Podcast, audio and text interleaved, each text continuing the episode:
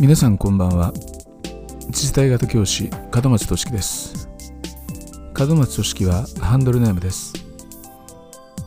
次世代型教師が教育を変える。今回は第19回。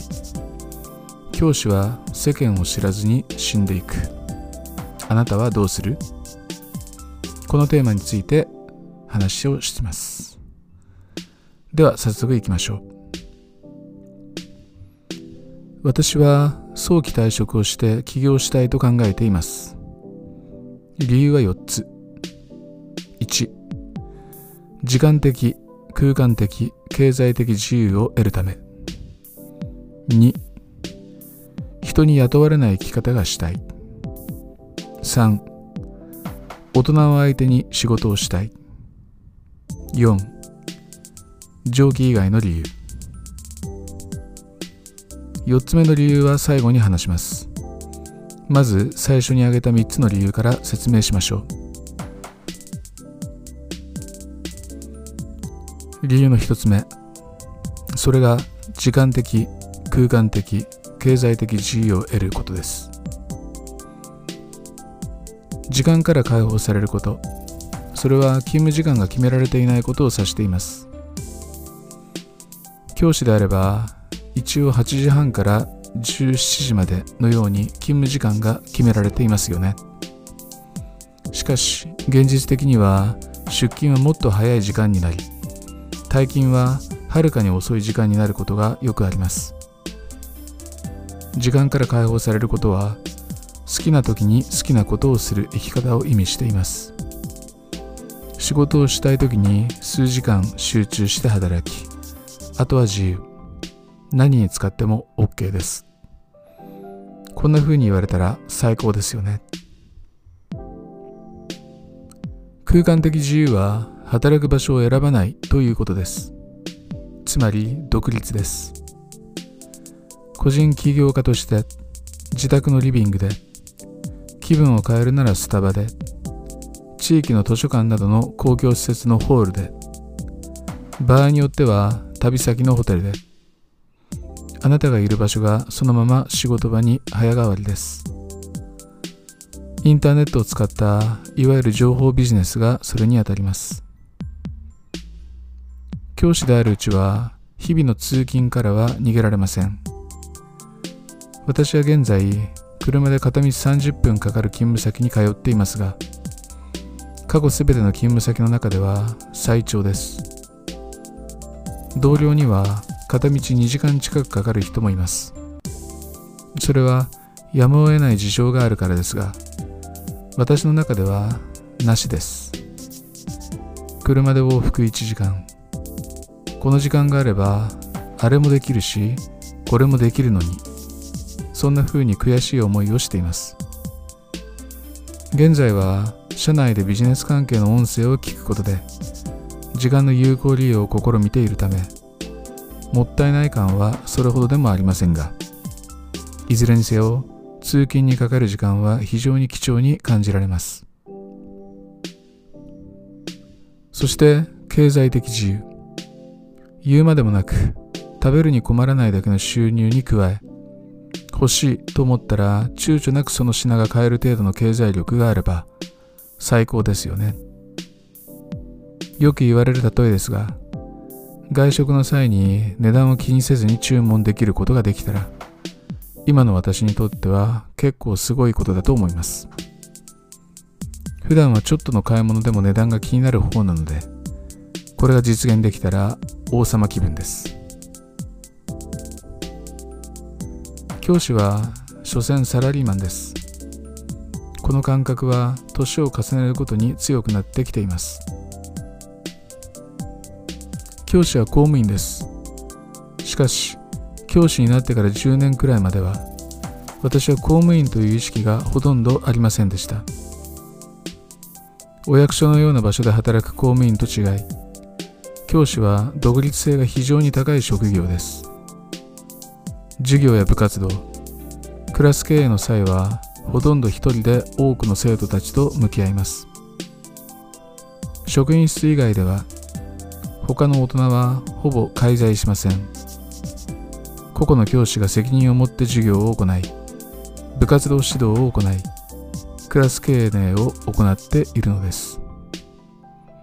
さらに新卒であろうと退職前であろうと誰もが先生として扱われます。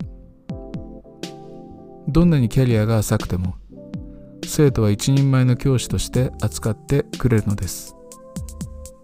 教育公務員とはこのように非常に特殊な位置づけになります。しかし教師になってから10年が経つ頃になるとサラリーマンとしての教師像が見えてくるようになりました。ただこれは単にビジネスライクな振る舞いをする教師のことを指しているのではありません。個々の教師の振る舞いの相対というよりも学校というシステムが硬直化しトップダウン傾向がかつてに比べてかなり強くなってきていることを指しています。私が新採用の頃今から25年ほど前は職員会議でも管理職と組合の教師たちが怒鳴り合いの議論を展開していました。ヒートアップしてくれば互いに呼び捨てでもお構いなしです。表面的には管理職も平野教師も対等の関係でした。しかし最近の教師集団は非常に静かです。職員会議の方向性は直前に行われる数名の役職付き教師と管理職との間のやり取りで決められてしまいます。勤務時間を気にしながらの進行であるため質問することがはばかられてしまうような雰囲気です。会議は議論の場としての役割を果たしていません。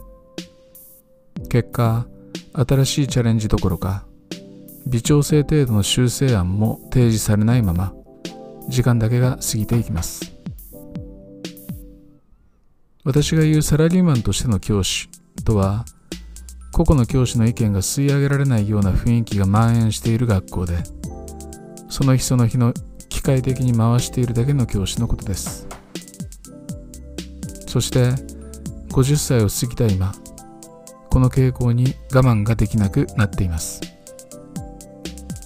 ですから人に雇われない生き方を目指したいのです。意見を取りまとめる行為には価値を感じません。そもそも教師は一人一人が一国一城の主なので意見の取りまとめは事実上不可能です。私は周りとそつなく付き合って自分のやりたいこともできずに教師を終えたいとは思いません。自分が正しいと思うことより高い価値を生むと信じていることを仕事にして生きていきたいと願っています。その最短距離が独立です。そしてビジネスをやるなら大人相手です。学校の中では誤解を恐れずに言えば未成年を相手に思いのままに権力を震えるのが教師です。しかしその結果多くの教師が説得力を失いました。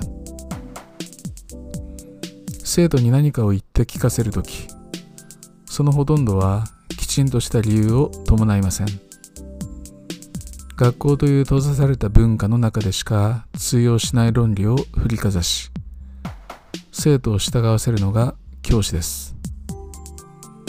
仮に説明を求められたらほとんどのことについてきちんとした説明ができないはずです。さらに悪いことに教師の打ち出す方向性は効率的でも効果的でもありません。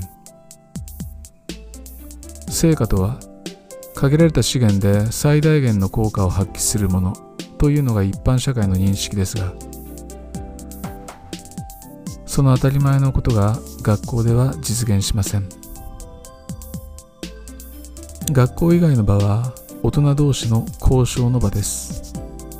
そこは少なくとも利益を追求する場であり合理的な判断がなされる場です。互いに最大限の利益を享受できる関係性が築ける場に私は身を置いてみたい。誰もが利益を受け取れるような価値価値提供のあり方を追求したいと思っているのです。残念なことに学校はそのような場になっていません。教師と生徒が共に勝者であるためには信じられないくらいの数のハードルを乗り越えなければなりません。さていよいよ第4の理由についてお話ししましょう。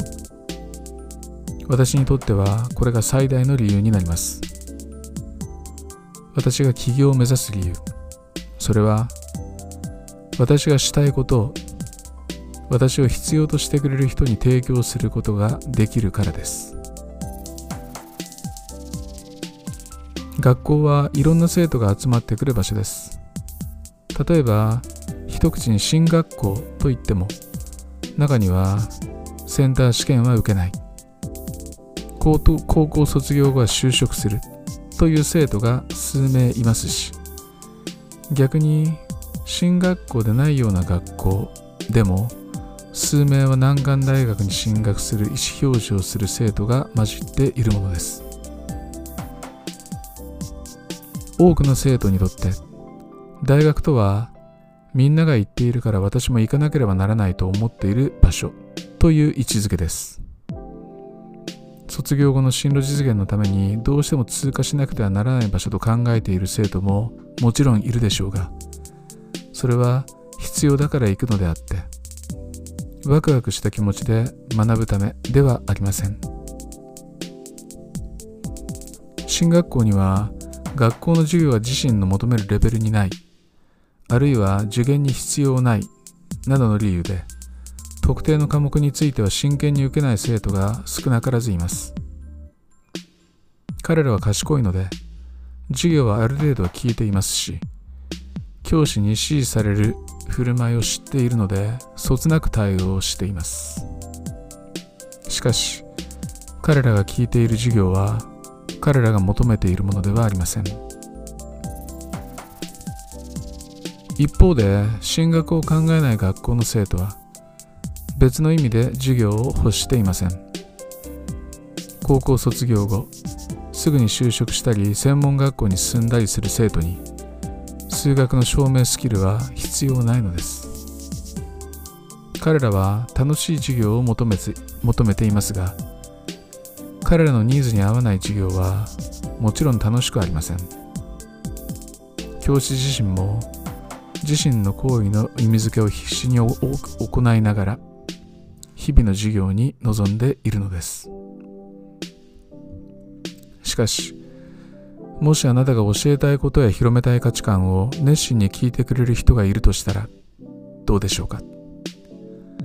あなたが売りたい商品をそれが欲しかったんです。売ってください。と言ってくれる人がいるとしたらどうでしょうか？あなたが良いと思うもの提供したいと思う価値観を支持し共有してくれる人たちが大勢いるとしたらどれほど幸せを感じるでしょうか？きっと心から楽しく充実感にあふれワクワクが止まらない。そんな毎日を送ることが想像できると思います。学校とは多種多様なニーズに対して一様の価値しか提供できない場です。そしてさらに時間を捻出して一斉指導とは別に個別指導を行うといった極めて効率の悪いシステムで運営されています。現代の学校が抱えるシステムでは誰もハッピーにしてくれません。生徒は自分が学びたいことを学びたい。教師は生徒のニーズに応えたい。もしくは自分が大切に思う価値観を伝えたい。そのいずれかです。しかし全ての生徒のニーズに応えることは不可能です。ならば自分の価値観を伝えることを選びたいと言いたいところですがそれも困難な状況にあります。理由は2つ。1つは生徒の心を震わせるほどの価値観を提供できる教師がいない。2つ目はそもそも自分自身の価値観を伝えたいと思っている教師がいないという点です。学校という場は相思相愛で結ばれていないのです。雑多な人間を集めて働きかけるから社会性が身につくんだ。こんな考え方もあるでしょう。しかし相思相愛のパワーには勝てない。現在の学校の在り方は明らかにコスパが悪すぎます。それどころか生徒や家庭の多様性を今なお枠に押し込めようとすることで弊害が出てくる始末です。必要な人に必要なもの。この理念が実現できる場は学校にはありません。社会に出てビジネスをすることによってしか得られないのです。必要な人に必要なものを提供すること。これはとても幸せなことです。あなたがやりたいことをそれを求めている多くの人に提供するだけのことがどれほどの実りをあなたの人生にもたらすのか。想像してみてください。私はそれをしてみたい。そうなれば私にとって仕事と私生活の境はなくなります。仕事は私生活とつながり人生そのものとつながる。それは私がこの世に生を受けた意味を持ち始めます。だから私は起業を目指す。教師の仕事とパラレルで時間をかけて準備をします。あなたもぜひ行動してみてください。